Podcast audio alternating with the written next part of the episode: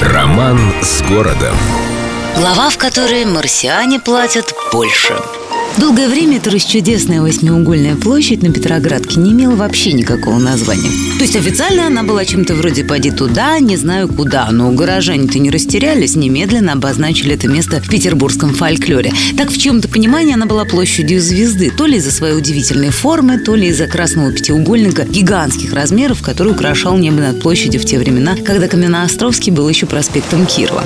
Второе нежное и необъяснимое народное имя Ватрушка я и сама слышала неоднократно из уст друзей и приятелей. Все это продолжалось аж до 1992 года, когда, наконец, эта восьмиугольная красотка получила свое первое официальное название.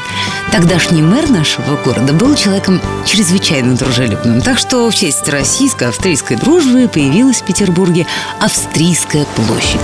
Народ отнесся к этому событию настороженно. По городу поползли тревожные слухи. Одни говорили, вот, мол, мы-то знаем, это австрийцы специально приплатили мэру за новое название.